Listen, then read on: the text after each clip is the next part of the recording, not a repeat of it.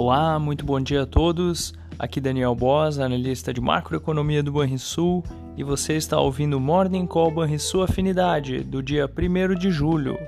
No exterior, o semestre começa com indicadores de atividade atraindo olhares ao redor do mundo.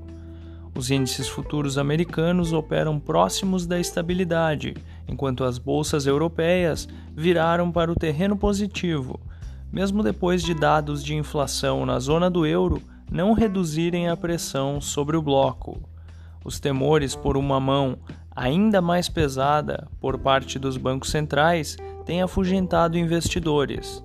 Nesse contexto, o S&P 500 teve seu pior semestre desde os anos 70 como mencionado, na zona do euro, a inflação ao consumidor atingiu a máxima histórica de 8,6% em junho, superando o recorde de 8,1% em maio, renovando a pressão sobre Lagarde e os demais dirigentes do Banco Central da Europa.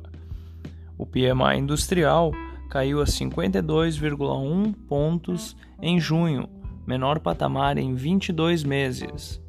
Na Ásia, a confiança do setor manufatureiro do Japão se deteriorou pelo segundo trimestre consecutivo.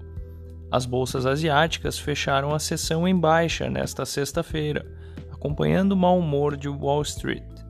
O petróleo passou a subir, ensaiando uma recuperação após duas sessões consecutivas de desvalorização. Essas foram as notícias internacionais.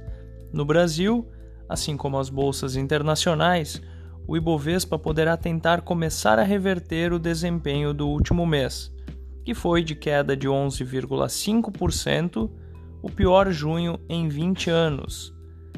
O petróleo em alta pode ajudar a bolsa, mas o dólar mais forte ante a maioria das moedas emergentes e ligadas a commodities poderá ser ruim para a nossa divisa o mercado deverá reagir também à aprovação da PEC dos auxílios.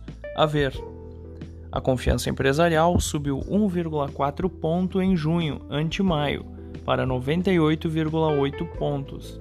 E o IPCS avançou a 0,67% em junho, após alta de 0,50% em maio. Fechamento do mercado. O dólar fechou a quinta-feira com alta de 0,81% aos R$ 5,23. O Ibovespa caiu 1,08% aos 98.541 pontos. E o S&P 500 caiu 0,88% aos 3.785 pontos. O DI futuro para janeiro de 2024 caiu 23 pontos base a 13,38%. Já o DI futuro para janeiro de 2027 caiu 11 pontos base, a 12,65%. Na agenda do dia, destaque para o PMI industrial dos Estados Unidos e do Brasil. Por aqui teremos também a balança comercial mensal. Você ouviu o Morning Call Banrisul Afinidade com os destaques do dia. Acompanhe de segunda a sexta-feira o nosso overview.